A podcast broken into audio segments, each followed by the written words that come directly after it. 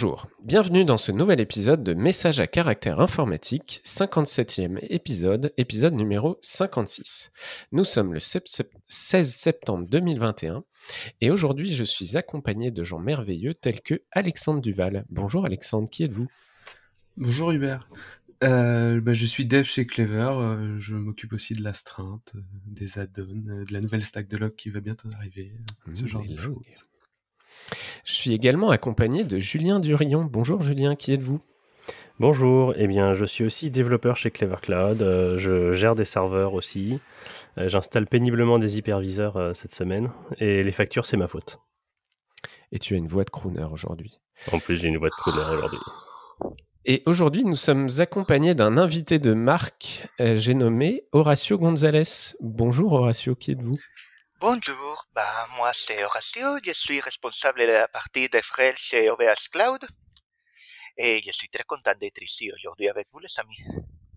Ben nous, on est très content de t'avoir. Et du coup, euh, qu'est-ce que tu fais de beau dans cette, euh, dans cette équipe euh, chez OVH Cloud? Faut pas que j'oublie de dire Cloud à la fin. Il faut pas que tu oublies de dire Cloud en effet. Bah, moi ça fait presque quatre ans que j'étais arrivé chez OVH et je m'occupe de la partie de Frel, relation avec les développeurs ou comme certaines personnes disent, des lanceurs de paillettes.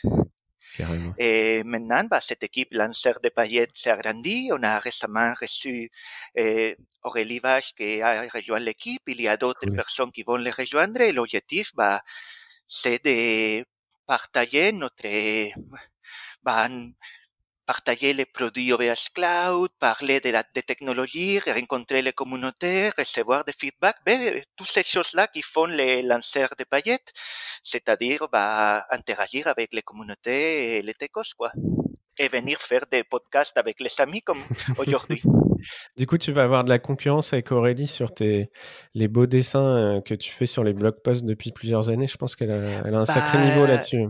Je pense que de facto, on est en train de construire une équipe de gribouilleurs parce que la troisième personne qui arrivera en décembre est aussi fan de crayon. Oh mince, je viens de faire un spoiler.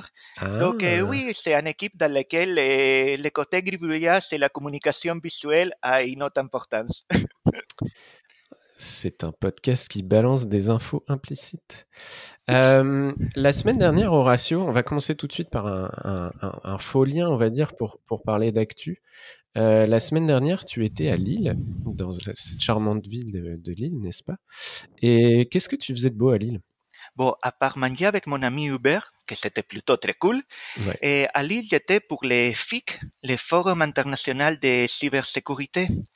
Et bah, pour moi, à part l'intérêt des forums en soi, et à part qu'il y avait tous les interlocuteurs, et à part d'être les, les seuls forums que je connais où on voit dans les salles plein de monde en uniforme, avec euh, un flingue à la ceinture, mais simplement parce que c'est des policiers, des gendarmes et des militaires qui travaillent dans la cybersécurité, et quand ils vont arriver dans les stands, bah, ça fait un peu bizarre. À part ça, c'est c'était le premier gros événement euh, pour moi après la pandémie et c'était impressionnant de revoir bah, autant de monde. De, il y avait des commerciaux, il y avait des techos, il y avait presque tout le monde qui travaille sur la cybersécurité en France et ça ressemblait d'une certaine façon revenir vers le monde d'avant avec masque, avec distanciation sociale, mais quelque part, bah, ça faisait de bien carrément, et on voyait que les gens étaient, mis à part toutes les considérations business, les gens avaient l'air vraiment super contents de se revoir en vrai après une année et demie de ça et de pouvoir bah, discuter, échanger et partager un café, quoi. Ouais. Ça dure combien de temps? Ça a duré trois jours, Ouais. mardi, mercredi, jeudi. Et il y a eu, comme d'habitude, dans ces événements aussi gros, il y a eu des interventions de politiciens, de PDG, de plein de monde. Il y a eu beaucoup de stands avec beaucoup de compagnies, beaucoup d'entreprises qui étaient présentes. Il y a eu surtout beaucoup de monde dans les salles. Et voilà, c'était très intéressant de revoir comment l'écosystème, on va dire comme ça, se remet en route et comme certes le virtuel ouais. a énormément d'avantages, mais il reste quand même de la place pour des physiques, comme dirait ma collègue Aurélie, on veut des physiques. Ouais. Pour ceux qui connaissent pas, c'est un, un, slogan que vous avez mis sur les t-shirts euh, de l'organisation de Riviera Dev, si je dis pas de bêtises. Des rendez-vous de speakers qu'on est allé presque tous à Riviera Dev. Donc on a une photo où on est tout l'organe de rendez-vous de speakers avec les t-shirts Je vais des physiques.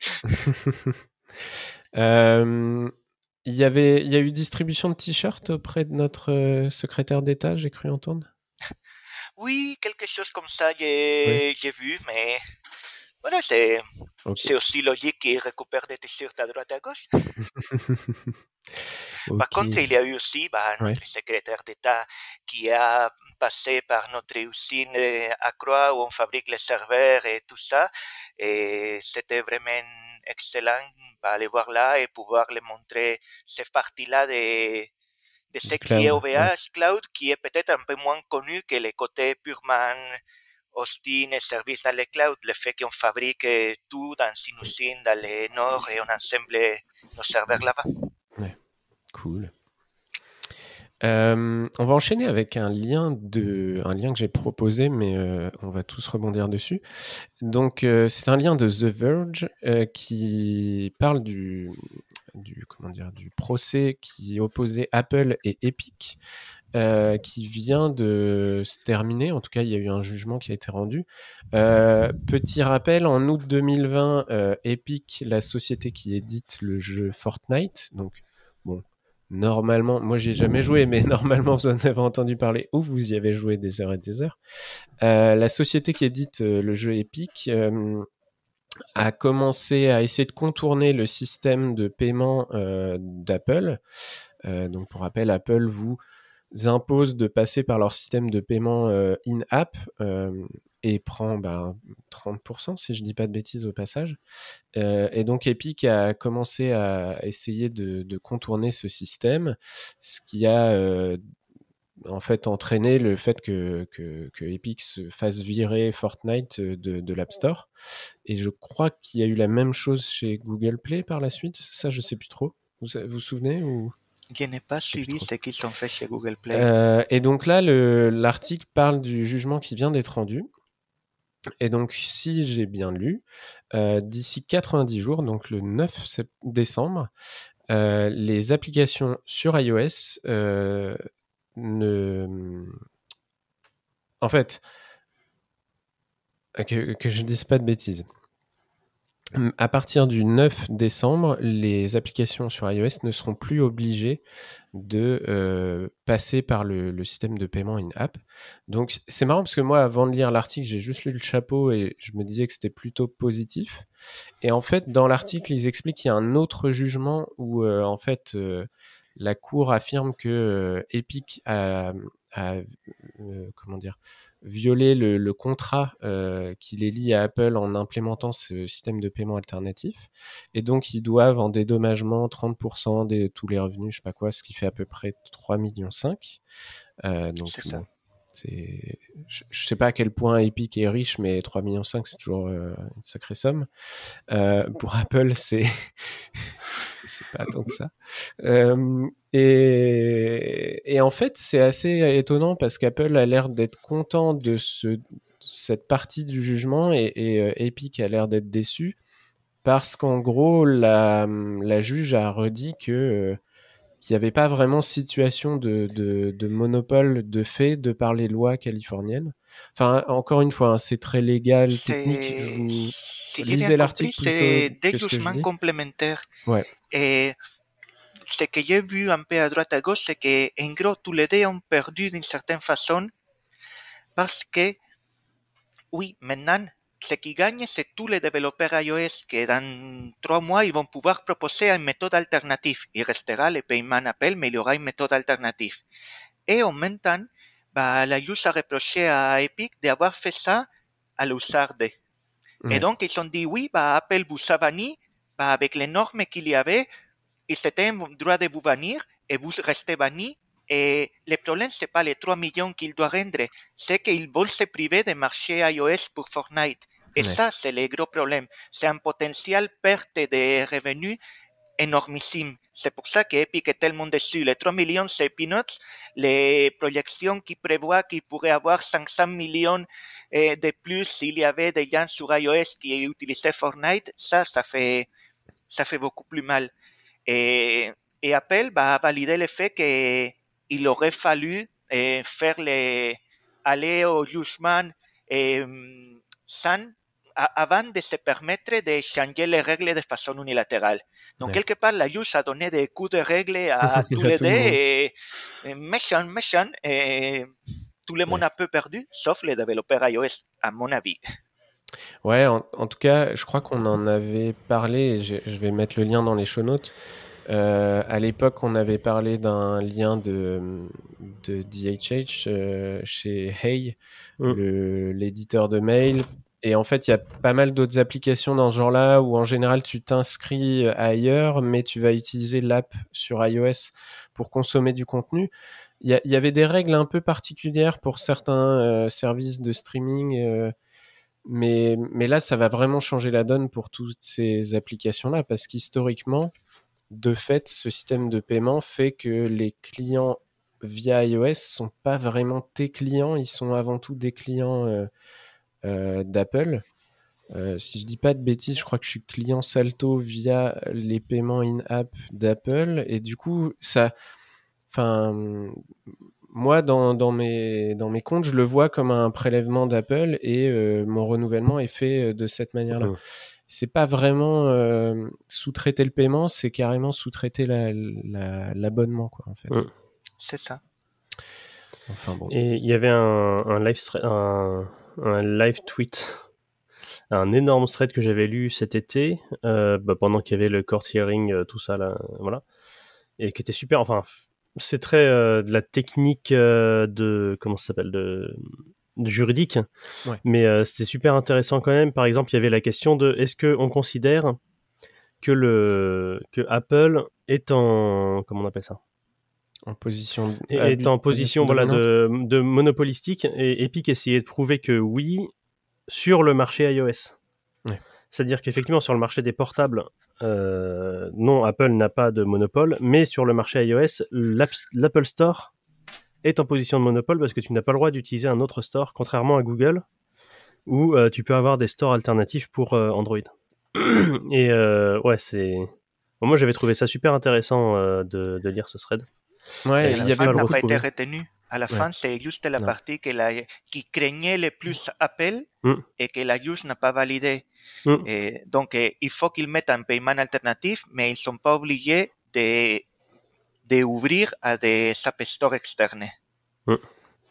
Et ça me parle le thread dont tu parlais, Julien, parce qu'il y avait aussi, euh, moi sur Twitter, je suis des gens qui toutes les deux semaines te rappellent que sur iOS, tu ne peux avoir qu'un seul navigateur qui est WebKit. Mhm. Après, bon, euh, tu as, Chrome Firefox qui en fait réutilise WebKit, mais tu n'as pas de concurrence là-dessus. Et, euh, et, du coup, ça dérivait souvent sur bah, des, des, ouais, des, des live tweets qui t'expliquent que pendant les audiences, ils essayaient d'expliquer en quoi le, le, verrouillage bah, de, de, de l'App Store ou, ou, du moteur de rendu, etc., avait un intérêt euh, de sécurité ou je ne sais pas quoi. Euh, c'est bon. En tout cas, ça n'a pas été euh, retenu de cette manière-là, quoi. on va enchaîner avec un lien de Julien qui va nous parler de Java et des licences Java. Ouais. Eh bien, il y a Java 17. C'est vrai qu'on aurait pu faire un, une, euh, un petit passage sur Java 17 et en fait on n'y a pas pensé dans, cet épisode. Il y a Java 17 qui est sorti en début de semaine, euh, voire hier ou avant-hier. Bref, début, ça reste euh, le début de semaine. Et donc Java 17 qui est la nouvelle LTS, donc Long Term, long term Support, qui est le... Donc c'est une version qui va être maintenue pendant un certain nombre d'années. pour donner une idée, la dernière c'était Java 11 qui a euh, quoi 6 ans, 7 ans? Un truc comme ça. Et en gros, euh, les LTS donc, sont, supportés pendant assez longtemps. Et quand il y a une nouvelle LTS qui sort, euh, tous les pages de sécurité et tous ces trucs-là de l'ancienne LTS sont encore maintenus pendant un an, si je dis pas de bêtises. Pour laisser le temps aux gens de, de bouger. Et euh, bon, on va pas forcément rentrer dans les détails des nouveautés de Java 17. On avait déjà dû parler des nouveautés de Java 16 et 15 peut-être. Et il n'y a pas tant de nouveautés que ça dans Java 17 en tant que tel. C'est comme c'est une LTS, souvent c'est une, euh, c'est une release de consolidation. Ouais, C'est ça bien, vient il va y avoir tamponner le... C'est ça. euh, va y avoir plein de, plein de petits bugs qui ont été corrigés. Et euh, ça vient effectivement tamponner, valider euh, tout un tas de changements qui ont été faits sur les cinq versions précédentes. Quoi. Mais en tout cas, euh, avant, en fait, Oracle fournissait l'Oracle JDK, donc qui était en fait donc, Oracle ayant racheté Sun qui faisait Java, si je dis pas de bêtises. Oui. Il y a tout le monde qui avait peur du, du truc en se disant bah voilà Java va devenir payant. Donc quand on dit Java, c'est la JVM et potentiellement le compilateur et ce genre de choses, et même utiliser le langage. Et en fait, il y avait deux choses en parallèle. Il y avait euh, OpenJDK, qui était la version vraiment euh, open source euh, libre, et euh, la Oracle JDK, qui était la version plus entreprise, du coup payante avec des, comment on appelle ça, des, j'ai oublié le mot, des, des avec du support, etc. Ouais, pour les support, entreprises, quoi. Ouais. Et en fait, Oracle a fait un, un joli blog post qui est très très court et qui dit juste euh, bon bah voilà, on, a changé notre licence. Mais en gros, quand en 2017 euh, Oracle a annoncé le fait de distribuer euh, donc euh, la OpenJDK d'un côté et la Oracle JDK de l'autre, avec deux licences différentes, les gens étaient très contents de pouvoir garder le GPL. Par contre, il y en a qui voulaient la sécurité entre guillemets de la version officielle Oracle, etc. Et ça les embêtait qu'il y ait cette licence Oracle. Et en fait, Oracle dit bah on vous a entendu, et probablement derrière que c'est une question, on pourra en discuter, mais une question de Oracle qui s'est peut-être pas fait tant de thunes que ça sur le truc, donc euh, tant qu'à faire, autant le libérer et trouver un autre moyen de gagner des sous. Mais donc, ils ont Oracle JDK est maintenant disponible gratuitement, euh, librement, sous une licence qui s'appelle euh, Oracle No Fee Terms and Conditions, NFTC. Globalement, la licence, c'est le classique euh, The programs are provided as is, as is, non pas as is lumière, without uh, warranty of any kind. Uh, Oracle further disclaims uh, all warranties express and implied. Enfin, le, le truc un peu classique du, des licences libres, euh, voilà, genre on est responsable de rien si vous faites des bêtises avec, hein, en majuscule. Là. Sauf que au-dessus, il y a à peu près 200 lignes euh, de trucs euh, classiques légaux où ils réexpliquent qu'est-ce que c'est que Oracle, qu'est-ce que c'est qu'une. Enfin bref, ils, ils refont les définitions et tous ces trucs-là. euh, Donc euh, voilà. Donc maintenant, vous pouvez utiliser Oracle JDK de façon gratuite. Vous pouvez le modifier, le redistribuer. Vous n'avez pas le droit de modifier et de revendre euh, le Oracle JDK en elle-même. Que vous avez le droit d'utiliser Oracle JDK pour euh, faire des produits commerciaux, c'est-à-dire bah, développer avec et faire tourner un truc, un service ou une application que vous allez vendre. Mais par contre, vous avez le droit de, dis- enfin, vous n'avez pas le droit de vendre des versions modifiées de la JDK euh, créées à partir de cette licence. Encore faudrait-il faudrait-il trouver des gens pour acheter ça, quoi. Oui, oui, mais bon, tu sais, il y, a- il y a toujours Bah, des. écoute, il y a un sais marché pour les Julian DK, quoi. C'est clair. En fait, ça veut dire Julien ouais. C'est un nouveau JDK.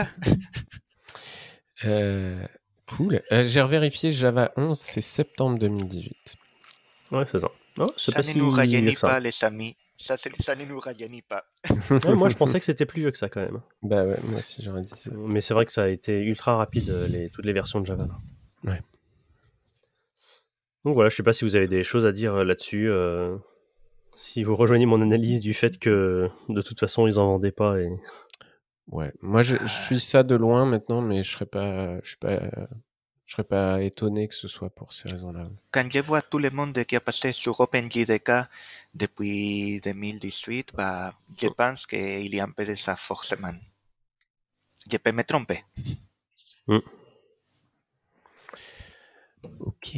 Euh, on enchaîne avec un lien de Wiz, du blog de, de Wiz, euh, qui nous parle de, Azure. Alors, euh, je vais expliquer vite fait, mais à mon avis, je suis loin d'être le plus pertinent de l'audience sur ce sujet.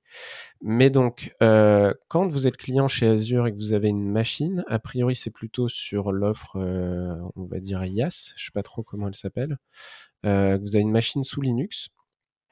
Alors, l'article précise que c'est au moins 50% des utilisateurs. Je trouve ça assez.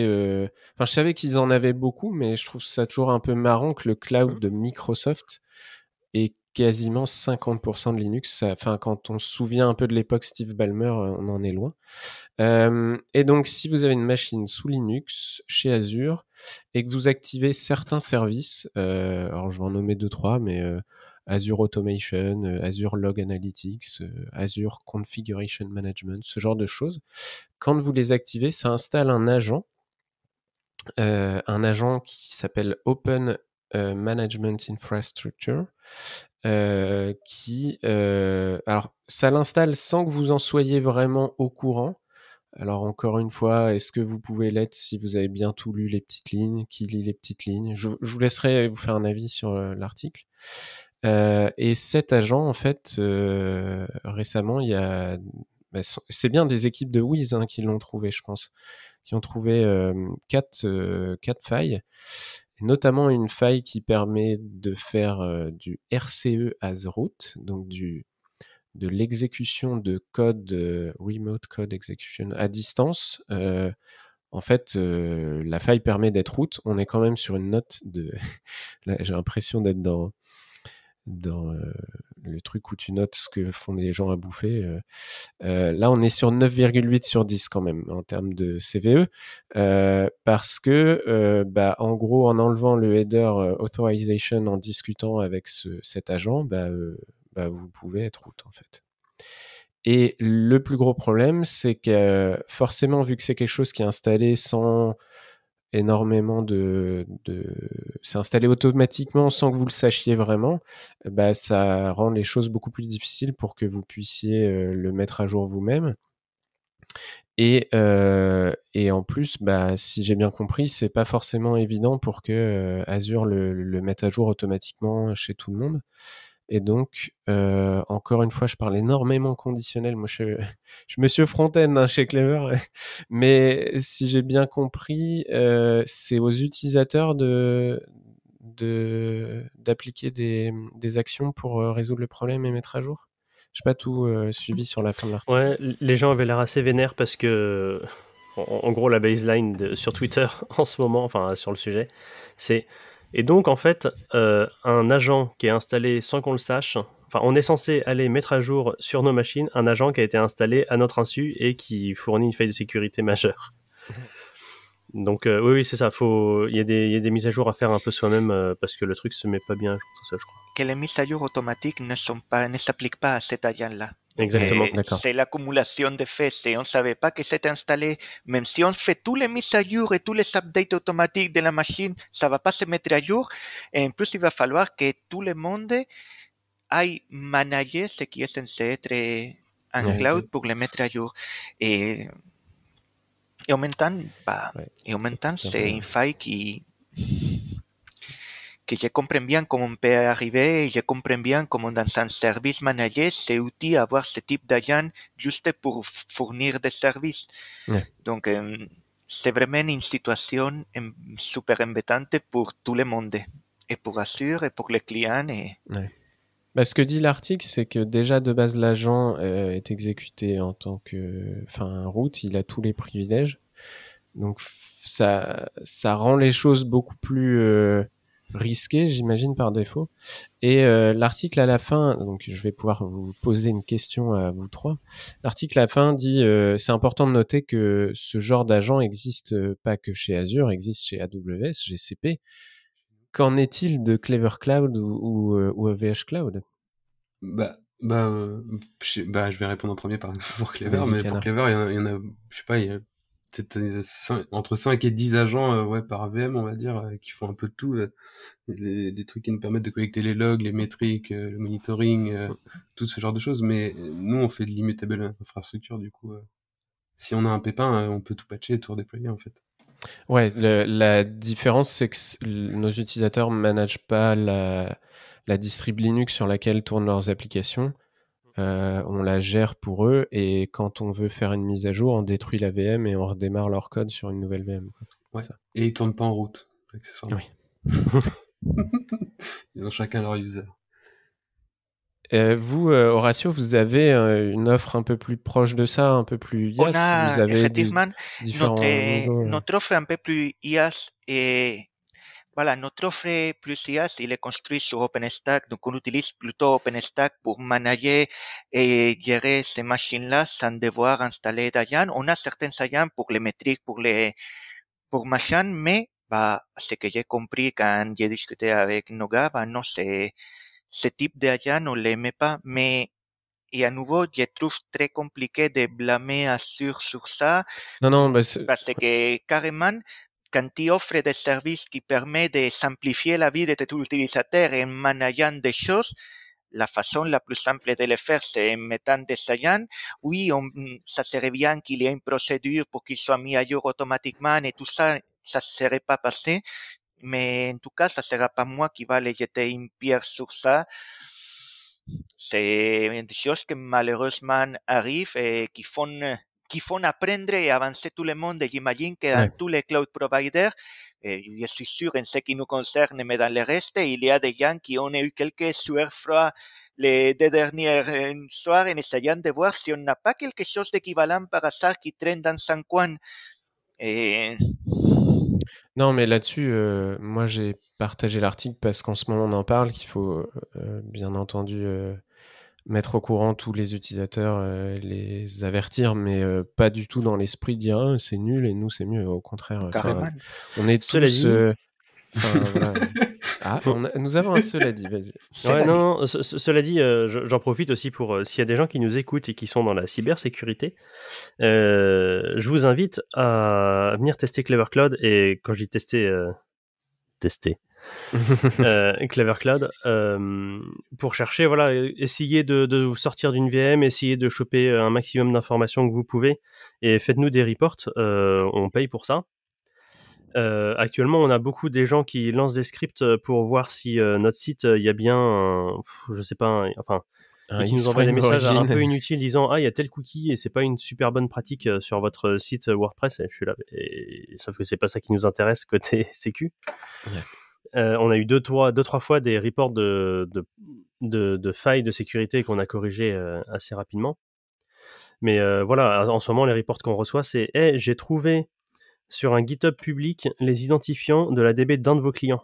Et je suis là, bah écoute, euh, envoie un message au user GitHub parce que c'est, enfin, c'est pas à nous de, nous on refile la base de données. Euh, après, les gens s'ils décident de, donner les identifiants à tout le monde, c'est leur problème, quoi. Et euh, ce qui n'empêche pas d'envoyer parfois un petit message à l'utilisateur pour dire, eh, il paraît que, mais c'est, enfin, en ce moment, on a beaucoup ça en report et nous, ce qui nous intéresserait, c'est plutôt, voilà, avoir des gens qui, depuis une application, qui font tourner chez nous, euh, voir s'ils arrivent à sortir, euh, enfin avoir un accès route, qu'est-ce qu'ils arrivent à choper comme identifiant euh, pour aller taper sur le reste de la plateforme. S'il y a des gens qui arrivent à sortir même complètement de la machine virtuelle, ça nous intéresse beaucoup. Parce que ça c'est le pire qui pourrait arriver. Mais voilà, si vous faites dans la sécu, je vous invite à, venir tester et, et, à venir collecter des bounties. si vous trouvez des choses graves qu'il faut qu'on corrige, quoi. Cool. Parce que c'est aussi comme ça que ça marche. Quoi. Ouais. J'allais dire du coup Julien, euh, je vais te laisser enchaîner sur un autre euh, sujet mmh. d'actu un peu euh, sécurité. Mmh. Ouais, en parlant de Travis. ouais, Travis CI a fait un communiqué de un bulletin de sécurité qui date tout juste d'hier, je crois, avant-hier, un truc comme ça, trois jours, le 13 septembre. Bon, c'était lundi. Bref, en gros, si vous avez un dépôt euh, un, c'est ça, un, dépôt GitHub euh, public, euh, GitHub ou deux trois autres trucs hein, qui s'intègrent avec Travis. alors pour rappel déjà, Travis CI c'est un outil donc de CI, c'est-à-dire, je viens d'oublier ce que ça voulait Continuous dire. Integration. Integration, merci. globalement, ça lance tous vos tests, tout un tas de suites de tests pour vous et comme ça, quand il y a une pull request qui est faite sur, par exemple, GitHub, euh, on peut avoir un tas de tests qui sont effectués pour euh, avoir plus facilement confiance en la, pull request. Une demande de tirage, non C'est pas Une demande de tirage, sais pas. Un BAT. Euh, et euh, en fait, Travis CI a découvert, enfin il y a des gens, je sais plus trop qui, qui ont découvert euh, une faille de sécu qui fait que si vous avez, alors c'est assez précis quand même, hein, c'est pas non plus tout le monde, mais si vous avez un dépôt public GitHub qui a été forqué, au moment où la personne fait la pull request, pour peu qu'elle mette les bonnes choses dans son dans des scripts de validation Travis, etc. Il y a moyen d'afficher de façon assez rapide, mais bon, ça reste affiché quand même à un moment, les variables d'environnement du repo d'origine qui fait le donc pas le repo qui fait la PR, mais le, repo le repo officiel quoi, sur lequel on veut reverser les, les modifs. Et du coup, sur, dans certains cas, sur certains prints, euh, il y a des variables d'environnement, donc parfois des secrets de CI, des secrets de, de base de données, de hum, trucs de publication, qui sont, euh, qui peuvent être visibles. Donc euh, c'est pas, c'est pas ouf. dans l'article, il rappelle que c'est bien de mettre à jour ces tokens Travis, ces tokens GitHub et autres trucs comme ça. Et de façon générale, oui, euh, rafraîchir les, les, tokens et autres secrets, ça peut être pas mal. Et il rappelle aussi dans les communiqués que à leur connaissance, c'est une pratique standard dans tous leurs autres compétiteurs. Ils jettent le pavé dans la mare, ce qui est très bien. Oui, complètement. Justement, quand, dans le processus de builder une pull request, bah, ils ont besoin pour pouvoir la builder d'accéder à ces variables. Donc, mm potentiellement, le problème est plus grand et plus étendu. Complètement. Et euh, donc, ça a été corrigé le 3 septembre.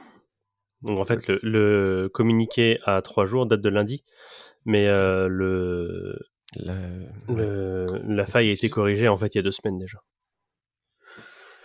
Donc voilà, mettez à jour, euh, on ne sait jamais, vos différents tokens sur, sur GitHub. puis pour Parce qu'il pourrait avoir fuité.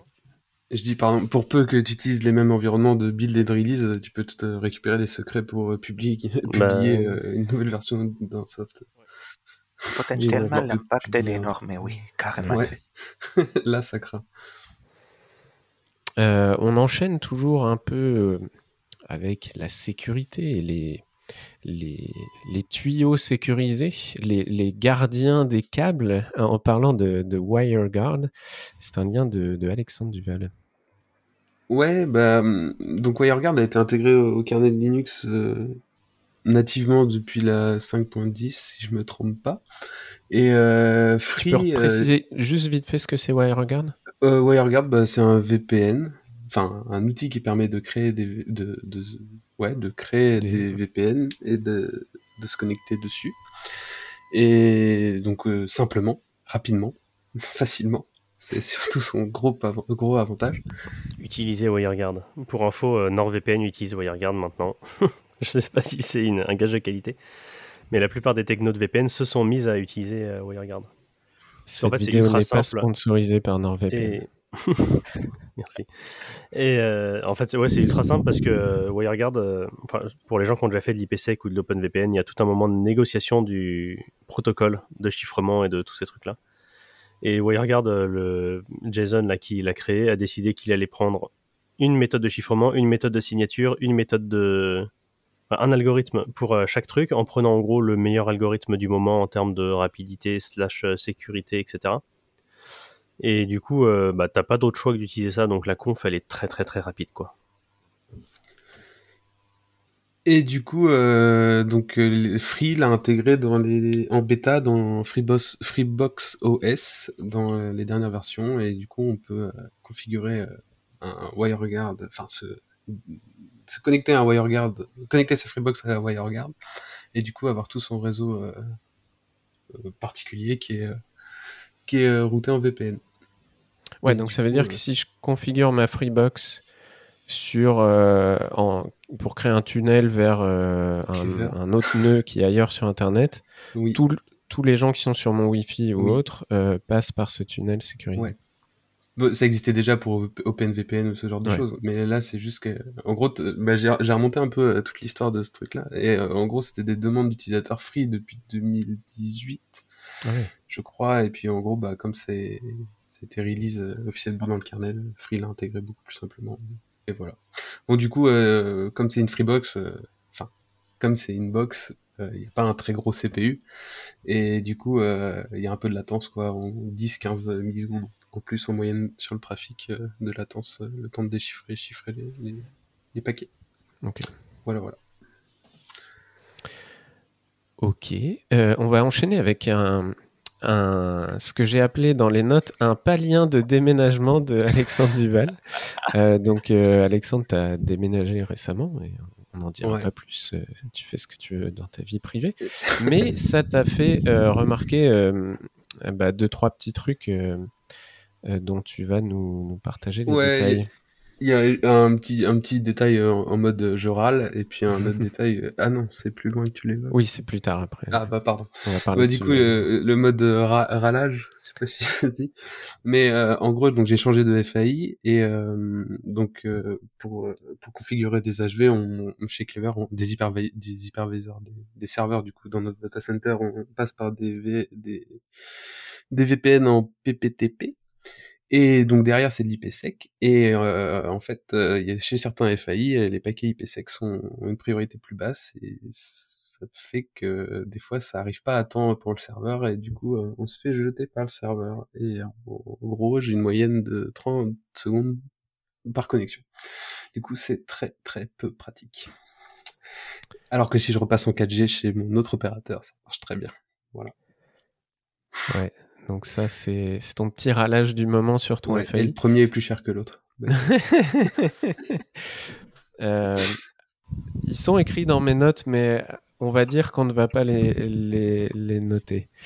Euh, et donc, du coup, tu, ouais, tu, vas, tu gardes sur ta 4G pour que ça... Bah, juste pour faire ça, hein, ça, ça arrive pas souvent, hein, mais c'était pénible. Ok. Euh, Julie, tu voulais dire un truc sur IPsec et les, la priorité des paquets. Pour moi, tu es un peu le l'homme qui murmurait à l'oreille des VPN chez Clever, du coup. Oui.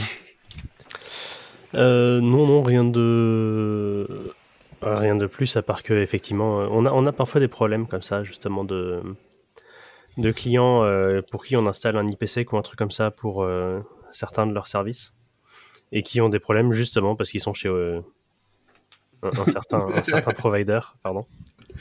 Euh, enfin voilà, et du coup ça pose, euh, ça leur pose des problèmes et ils viennent nous voir en mode ah, ça marche pas. je suis là bah euh, merci, chez moi ça marche. Ouais. Trademark, copyright.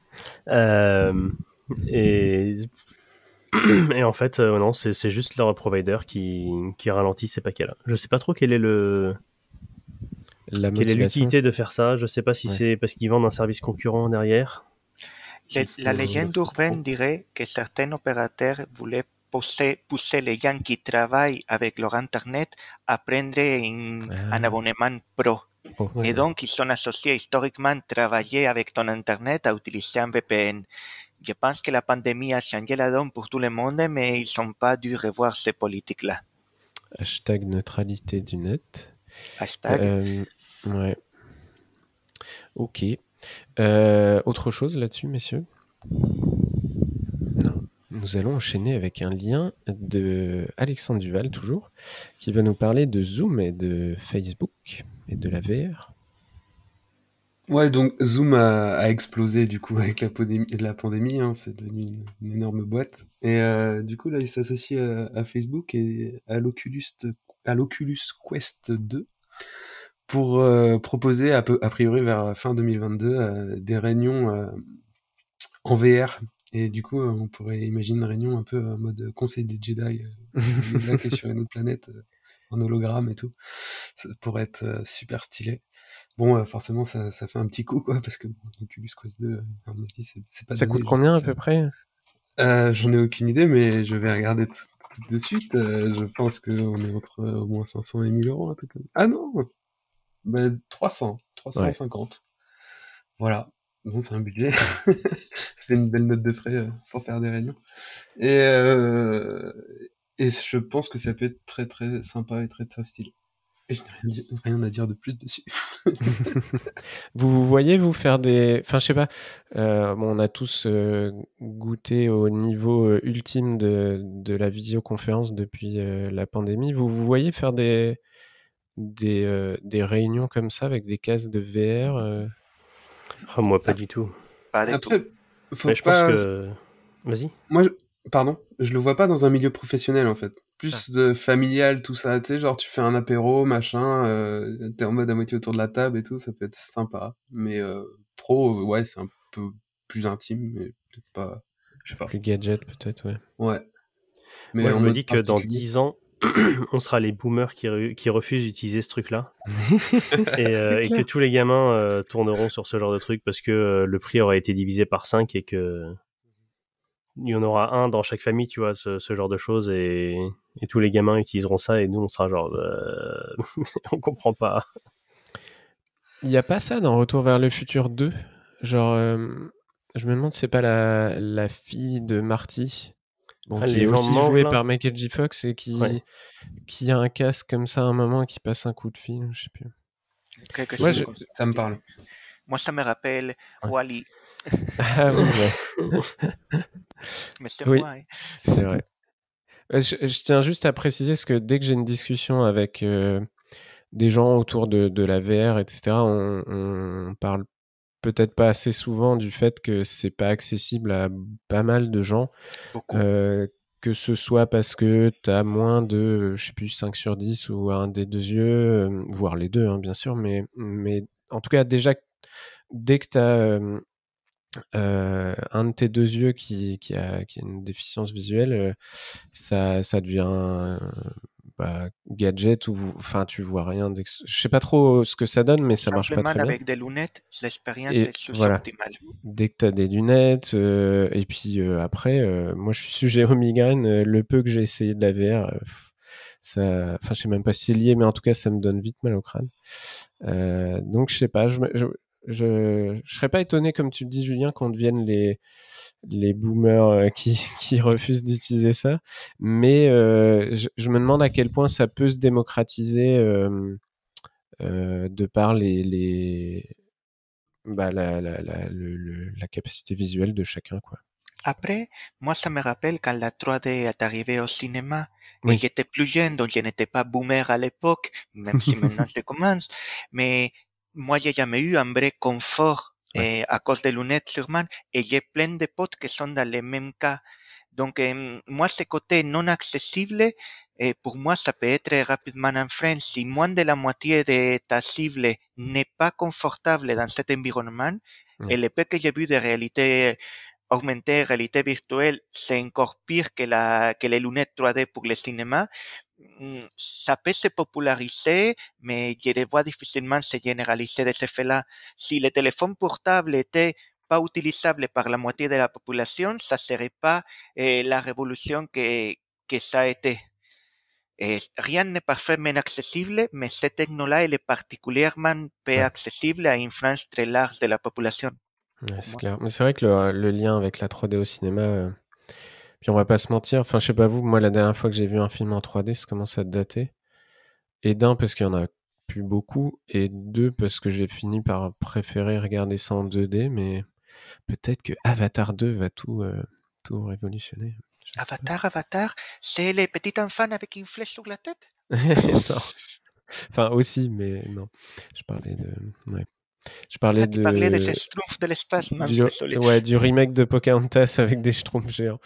Bref, euh, on va enchaîner avec euh, un lien qui parle de JavaScript parce que bah, quand je suis dans le podcast, on parle de JavaScript pour changer. Euh, alors, pour rappel, le JavaScript est standardisé par un, un, un organisme qui s'appelle ECMA euh, et le langage est géré par le TC39, le Technical Committee 39. Euh, donc dans ce, groupe, euh, il y a pas mal, enfin pas mal, c'est un groupe de personnes qui, discutent euh, des futurs standards qui arrivent dans JavaScript. Et en ce moment, il y a des discussions autour d'un opérateur dit l'opérateur pipeline. Donc attention, c'est pas radiophonique. C'est un pipe et un signe supérieur à, donc un, chevron vers la droite. Bref.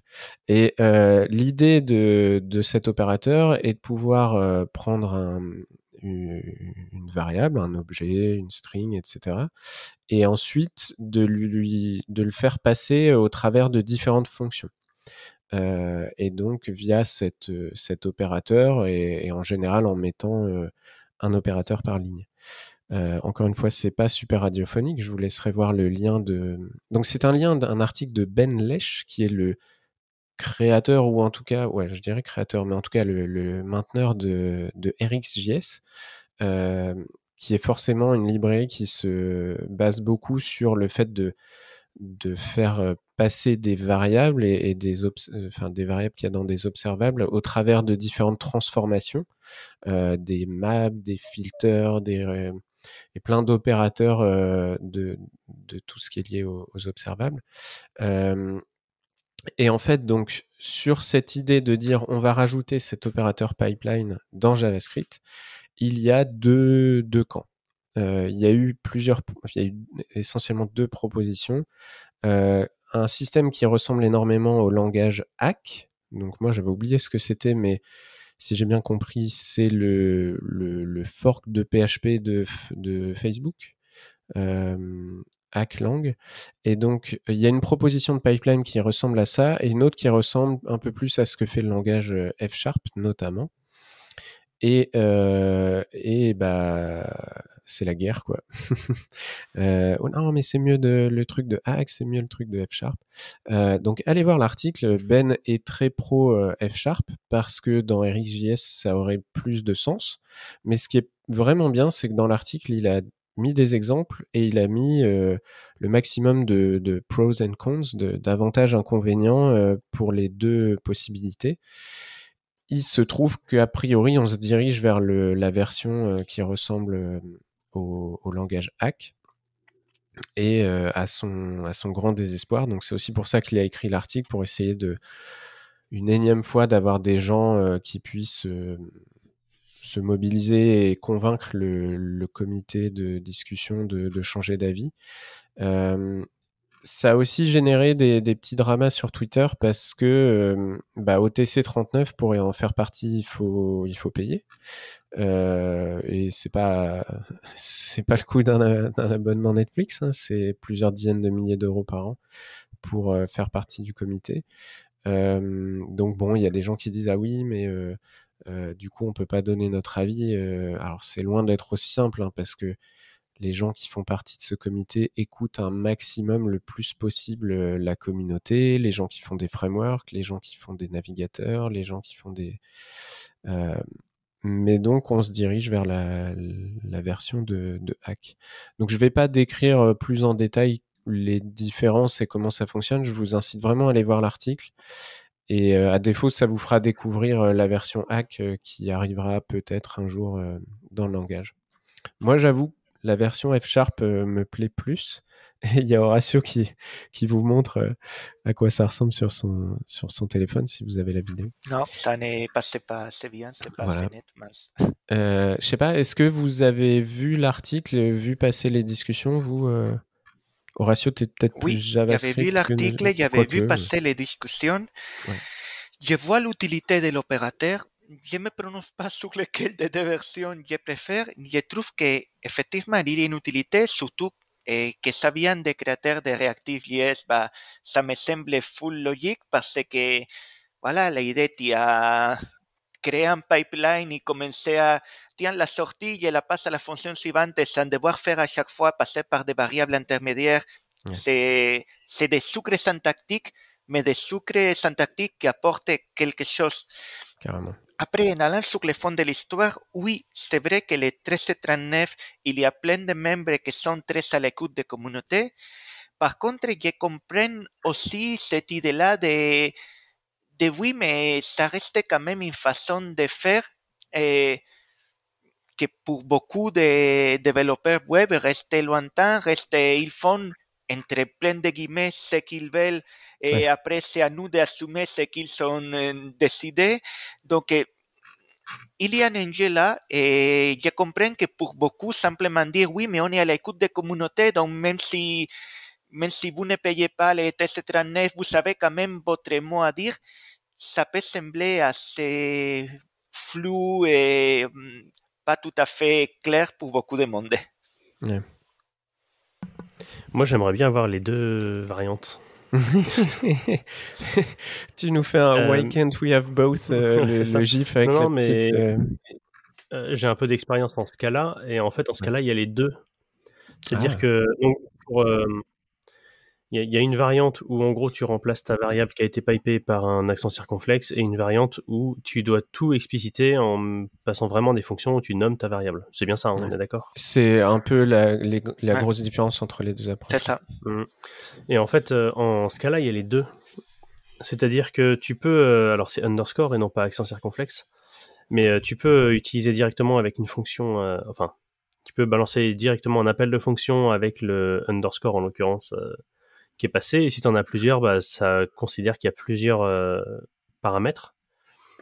Mais effectivement, il y a cette approche-là a un problème qui est bien levé dans, dans l'article, que si par exemple tu veux réutiliser la même variable à plusieurs endroits, admettons que le x que tu récupères, tu as besoin d'appeler la fonction avec x plus 1 et x plus 2, quelle que soit ta raison. Hein.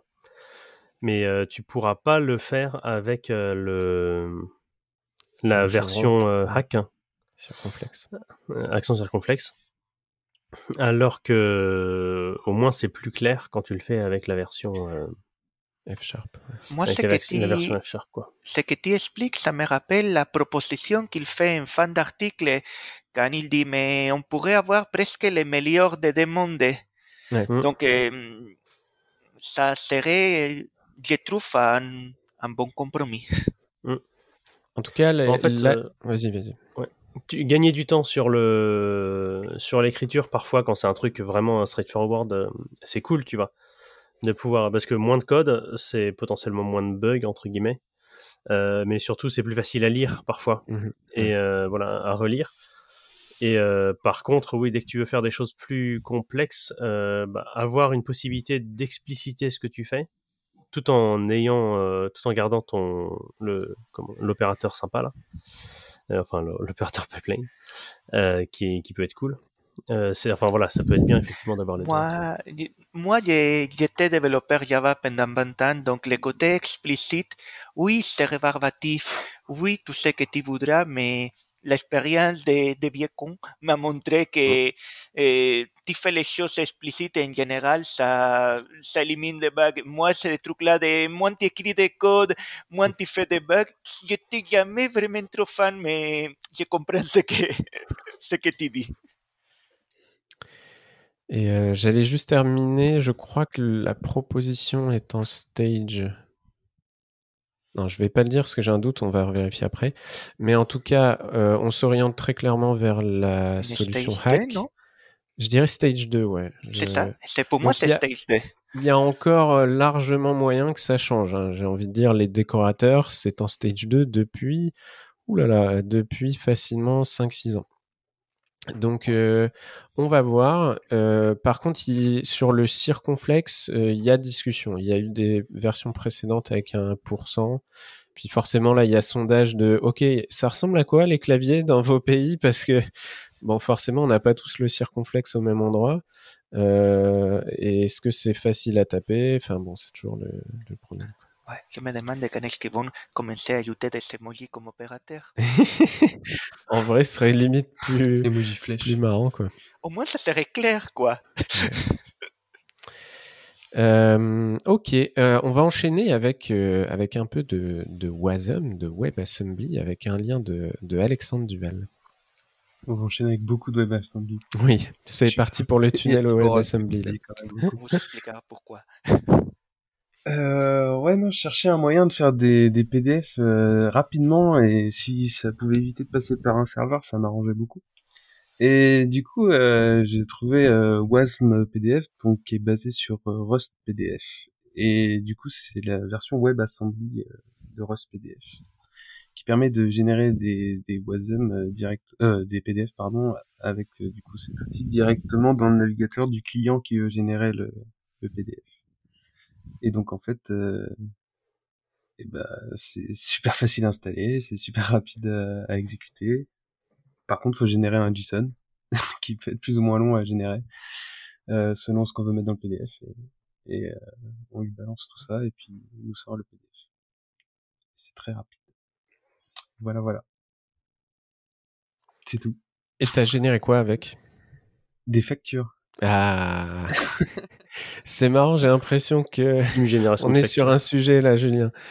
Ouais, Il y, a, il y a des plusieurs choses. Ouais, Mais du coup, t'as Non, la main vraiment pour euh, faire ta mise en page et autres. Enfin, Ouais, c'est vachement fa- c'est pas de l'HTML. Ouais. Il y a des trucs qui ressemblent un peu à du CSS vite fait, mais euh, il y a juste un petit un petit truc, c'est sur le des trucs genre du texte stationnaire, tu sais, qui reste en haut ou en bas de page. euh, Ouais. C'est un peu- un peu pénible euh, où, où faut qu'il génère le PDF pour que ça coupe bien certains tableaux quand tu veux générer Hum. tes pages PDF, quoi, que ça coupe au bon endroit, ce genre de choses. Mais euh, sinon, c'est très très très rapide comparé au truc que j'avais avant, euh, où c'était du XHTML, euh, CSS1, euh, tu, Richard. tu utilisais quoi avant? Euh, je sais même pas comment ça s'appelle, un truc euh, tu veux pas savoir. je je sais même pas comment ça s'appelle. Toi, Julien, pour les factures de Clever, tu utilises quoi? Euh, alors moi j'utilise un, un moteur de rendu euh, spécifique, euh, enfin un moteur de rendu PDF de HTML, CSS, euh, euh, voilà, qui implémente. euh, non, attends, comment il s'appelle? Euh... Ah mince, je te prends. euh, Wheezy. Print. Ouais, non, j'aurais dû. euh, C'est comment? Wheezy Print. Ah, oui, EasyPrint, c'est ça. Donc c'est écrit en, en Python. Euh, et ça, en- ça, ça prend ton, ton HTML, ça prend ton CSS et euh, ça te génère un, un PDF. Et là où c'est vraiment pas mal, c'est que ça supporte. Donc en fait, c'est vraiment un moteur de rendu qui a été écrit en Python. C'est pas euh, comme euh, tout ce qui est WK, HTML, tout PDF, s'il y en a qui connaissent, ou Chromium Headless, qui simule un navigateur qui imprime en, qui, qui imprime en PDF. hein. Euh, là, c'est vraiment un moteur de rendu spécifique hein, à ton comment ça s'appelle euh, enfin spécifique pour justement le print. hein. Et euh, en fait, dans CSS3, il y a une, une spec qui s'appelle la page spec quelque chose, qui permet justement de définir des, des choses, par exemple des entêtes, des, des pieds de page, des choses dans les marges et tout un tas de trucs qu'il faut répéter euh, sur une seule page ou sur plusieurs. Euh, tous ces trucs-là. Et euh, du coup, tu peux assez facilement. euh, ouais, tu fais assez facilement ton HTML, ton CSS, et c'est vraiment bien parce que, par exemple, Chromium Headless, donc truc qui simule un navigateur, va par défaut, et c'est extrêmement galère de changer ce défaut. Euh, rajouter le numéro de la page euh, en bas et le nom de la page.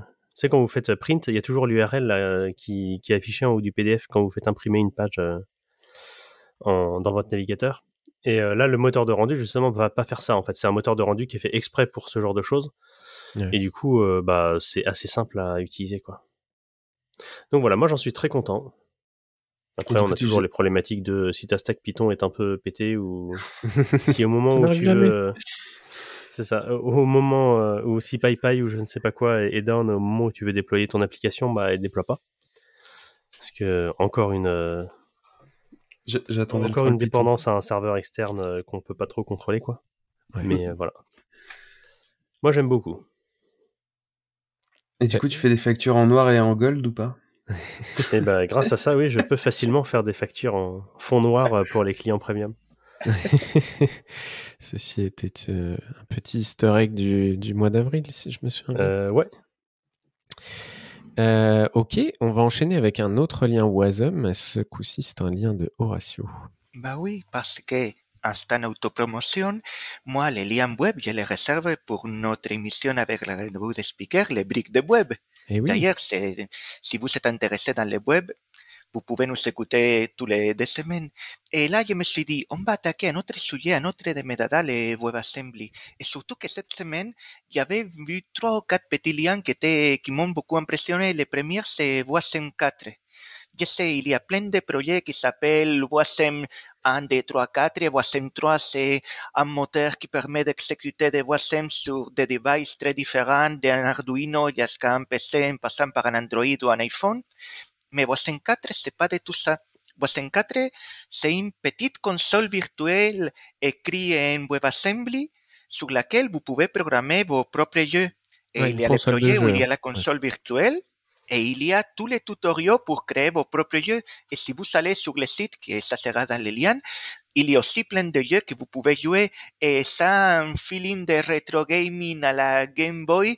Bah, en fait, quand je l'ai découvert, j'ai passé une demi-heure à jouer aux différents jeux et je me suis arrêté parce que j'avais des travail à finir, mais c'est super mignon comme petit projet. C'est super intéressant pour apprendre.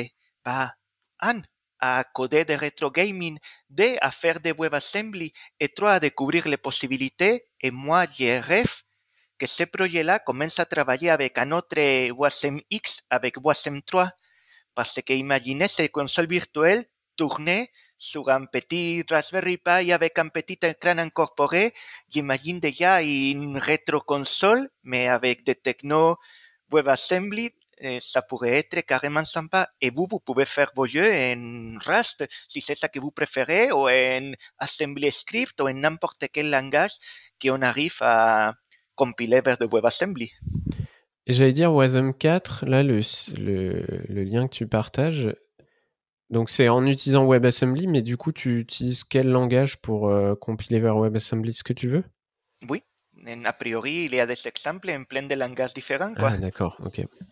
Donc c'est carrément sympa comme approche. Et voilà, et moi, le côté rétro gaming, bah, ça me met tout de suite des étoiles dans les yeux. C'est le facteur nostalgie, je pense, quoi. Ça, c'est ton côté. Euh, comment on appelle la génération Parce qu'on a dit boomer plusieurs fois, mais, mais nous, on est la génération d'après génération X. Ouais, voilà, c'est ton côté génération X de j'ai vraiment connu la Game Boy et, pas celle qui était en couleur euh, avec Pokémon machin. Celle qui était une brique qui, qui bouffait des piles comme si il n'y avait pas les lendemain, quoi. Celle-là, si. Avec la loupe à lumière et tout. Bah ouais. Euh... Moi, j'avais une question. Ouais. Euh, j'ai peut-être loupé un petit bout. Hein. Pour les gens qui ont la vidéo, vous verrez que je me suis absenté 30 secondes. Euh, c'est quoi la différence entre Wasm 4 et Wasm 3 en fait, Je ne connais pas, du tout cet écosystème. Et en ah fait, d'accord, c'est des projets qui s'appellent... Des, des noms qui ont euh, quelque chose à voir. Wasm 3, c'est un moteur de une machine virtuelle WebAssembly, une, mm -hmm. WebAssembly VM, mais qui est particulier parce que ça tourne un peu partout. Tu peux la faire tourner sur des tout petits microcontrôleurs même eh, o un Arduino, o un Raspberry Pi, o ton ordinateur, o ton smartphone. Et là, c'est un projet complètement à part. Bah, c'est un projet pour créer une console virtuelle de jeux qui tourne en WebAssembly. Et donc, c'est pour ça que je disais, j'adorerais que Voisin 4 et Voisin 3 s'associent pour faire la rétroconsole ultime. Mais bon, ça c'est mon, mon rêve à moi. C'est des projets qui, a priori, ils n'ont rien à voir. Aussi, Lian Lian, je ne l'ai pas trouvé quand j'ai regardé. Euh, du coup, on va enchaîner avec un autre lien WASM, de, un autre lien de Horatio. Bah, bah ouais, comme je disais, je me suis mis à fond sur les WASM et regardant des jeux sur WASM parce que c'est vraiment quelque chose sur lequel c'est une bonne preuve de concept pour WebAssembly. Je suis tombé sur une librairie que j'avais déjà vue que, qui s'appelle Spasm et cette librairie-là, elle est pour le langage D. Je suis pas du tout un pro de D, c'est un langage que j'ai trouvé rigolo de regarder, mais ce qui m'a pris de cette bibliothèque, c'est que c'est un environnement tout en un pour créer des SPA, des Single Page Application. En gros, pour créer des applications web, eh, mais complètement à part des côtés HTML, CSS et JavaScript. Et donc, tu écris ce que tu veux en langage D et tu utilises ces bibliothèques pour générer à la fin et les petits squelettes HTML, JavaScript, tout ce qui va bien pour faire tourner ton WebAssembly. Et il y a plein d'exemples j'ai donné le lien de sur Spasme, mais un que j'ai trouvé très sympa, c'est un petit jeu qui s'appelle Underrun. Et quand je dis petit, c'est quoi qu'une trentaine de cas à peine, mais tu as un petit jeu très sympa avec un labyrinthe fait de façon autogénérée. Et c'est pour moi une preuve de concept de tendance que je vois de fond de plus en plus sur plein de langages, c'est de construire des bibliothèques qui sont un kit complet pour produire derrière quelque chose qui peut s'exécuter sur la plateforme web. Parce que beaucoup de WebAssembly au début, c'était tu, compiles ton truc, tu as des WebAssembly, ensuite tu vas prendre de JavaScript, et instancier ton WebAssembly, le filer les paramètres, ensuite tu vas prendre HTML, appeler ton JavaScript et mettre ça sur un Canva. Et le processus était relativement complexe. Maintenant, il y a de plus en plus d'outils qui simplifient, qui simplifient énormément ces pipelines. Mais euh, c'est quoi le langage D? J'en ai entendu parler, hein, mais ça vient. Vous savez d'où ça vient Qui T'en as déjà fait toi, Horatio? J'ai joué avec. Non, j'ose pas dire j'ai fait. j'ai joué avec. Mais non, c'est. Et je ne sais pas pourquoi ils sont misés à fond sur WebAssembly, mais les trucs, je les trouvais rigolos, donc j'ai testé quelques exemples, j'ai regardé les codes, j'ai joué un petit peu, mais je ne peux pas te donner beaucoup plus d'informations. Okay, c'est un peu le côté lanceur de paillettes. Je vois les trucs, je les teste, je les modifie, c'est super. Mais je ne suis pas allé à fond pour devenir un vrai connaisseur des langages en soi. Pour le moment, peut-être un jour. Julien, Alexandre, vous connaissez un peu ou... Euh, je crois qu'on en a parlé à la, j'en ai parlé à la fac. enfin, j'ai, on a vaguement vu ça quand j'étais à la fac il y a 12 ans. Euh, mais je confonds peut-être parce que les langages dont le nom c'est juste une lettre. Il y en a, plein quoi. Et bientôt on arrivera au CED. Mm. Bon alors du coup on va faire euh, Massy, le podcast qui vous lit une page Wikipédia. Euh, le langage D est un langage de programmation impératif, orienté objet et multiparadigme, conçu pour la programmation système. Donc il s'inspire de C++, Java. Il partage la notion de ramasse-miettes, garbage collector. Euh, ça existe depuis 2001 au moins, et ça a été créé par Walter Bright. Bon, après, euh, on va pas vous lire toute la page Wikipédia, mais ça vous donne vite fait un avis.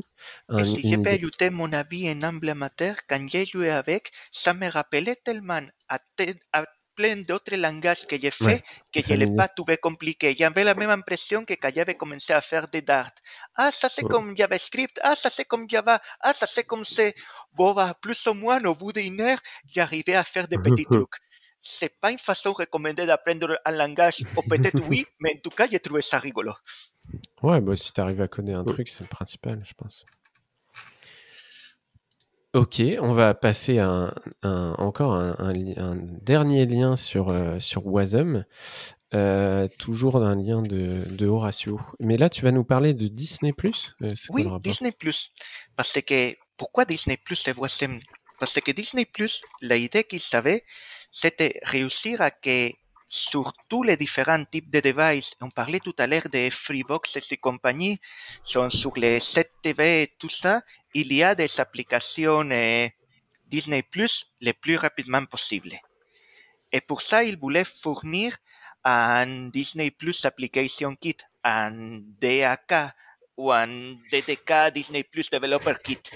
Et donc, la idée, c'était comment on va fournir ça et que la plupart des, des devices qui tournent sur des matos très différents, et comment on va mettre ça dans les mains d'un maximum de gens au plus vite. Ils sont dit, tiens, qu'est-ce qu'ils en commun aujourd'hui Tous les devices, ou presque tous, ils sont des navigateurs. Donc, pour construire des applications, le truc le plus simple, ça serait fournir un kit. Par contre, nous, ce qu'on fait dans l'application, bah, c'est trop compliqué. Lilian l'explique beaucoup mieux que moi. Hein? C'est trop compliqué pour le faire en JavaScript, mais si on fait toute la partie nécessaire en Wasm et on le donne dans et on fait un developer kit autour de ça, bah, les développeurs Freebox, Orangebox, Wikbox vont pouvoir prendre ça et construire rapidement autour l'appli Disney Plus natif dans la box. C'est un cette idée-là. Et ça montre bah, une autre des utilisations de, de WebAssembly, et ce qui pour moi, encore plus que les autres jeux que j'ai parlé, c'est l'esprit de WebAssembly, c'est de mettre facilement dans l'environnement web des choses qui étaient difficiles à faire en JavaScript, et ça va dans le sens que pour moi, le web reste et sera la vraie plateforme universelle parce mm. que c'est la seule, le seul outil que tu as depuis les plus petits devices connectés jusqu'à l'ordinateur plus haut de gamme. Quoi. Mais euh, alors moi j'ai juste parcouru le lien. moi, dans ma tête, c'est dès qu'il y a une application euh, Disney Plus qui existe quelque part, elle a forcément été faite par Disney. Là, tu es en train de dire que sur certaines plateformes un peu moins euh, répandues, peut-être des, OS très propriétaires de certaines téléconnectées, c'est plus genre Panasonic qui va faire l'appli Disney Plus. C'est plus un travail conjoint sur certains. De partenariat, ouais. ouais. Et c'est pas forcément c'est pas forcément aussi simple que ça. Disney Plus, il va faire le travail pour la plupart des grosses plateformes là où ils ont un énorme intérêt. Ouais, sur une Android TV euh, ou, une box. Android, il y a l'application qui officielle Disney, iOS. Sur d'autres, bah, il y a forcément des, des partenaires, ce qu'ils s'appelle des applications clients. Et que c'est les partenaires. Et là, bah, ça a un intérêt carrément de simplifier ce développement. Et même dans les cas où c'est eux qui font une bonne partie, bah, à partir d'un truc qui est web ready, ça élimine tout juste les besoin de connaître la façon de, éventuellement Panasonic par exemple, de faire des apps qui sont, non, bah, plateforme web, il y a un peu partout, on peut faire des trucs rapidement. Et pour moi, c'est ça, c'est à nouveau, ce lien-là, ça me rappelle pourquoi je trouve WebAssembly aussi intéressant. Quoi. C'est marrant parce que ça me rappelle quand es tu dis qu'il y a du, il y a tout le temps un navigateur. Euh, ça me rappelle quand j'ai un peu compris pourquoi il y avait un navigateur dans une télé ou, ou une Switch par exemple c'est que typiquement, quand tu as besoin de te connecter à un Wi-Fi euh, qui a un portail captif dans un hôtel, dans un, bah, euh, bah, tu vas devoir avoir une page web dans laquelle tu vas remplir un login mot de passe. Et donc, tu as des gens qui hackent ce genre de choses pour utiliser le navigateur de, la Switch ou de à une époque de la, de la Wii ou de je sais plus quelle console. Euh. de Kindle, par exemple. Ouais, C'était très drôle le Kindle a un vrai navigateur que la base était pensé pour les Wi-Fi et pour les et pour les stores Amazon. Mais voilà, c'est plus c'est un navigateur super drôle de ce côté-là d'être fait avec de l'encre électronique. c'est clair. Euh, on va euh, terminer le l'arc narratif de les paliens du déménagement d'Alexandre. Euh, avec un lien servicepublic.fr, Alexandre?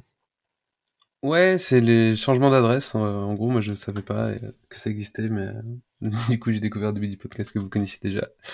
mais euh, en gros, bah, c'est juste un service public qui permet de faire son changement d'adresse pour plein de services différents, donc les impôts, la CPM, la MSA, EDF, les cartes grises, tout ça. C'est gratuitement et ça marche très bien et ça prend on se connecte avec France Connect, euh, ça prend, euh, je sais pas, 10 minutes en fonction de ce qu'on a, même pas, quoi. Et du coup, on n'a rien d'autre à faire. Et c'est génial. C'est la digitalisation de.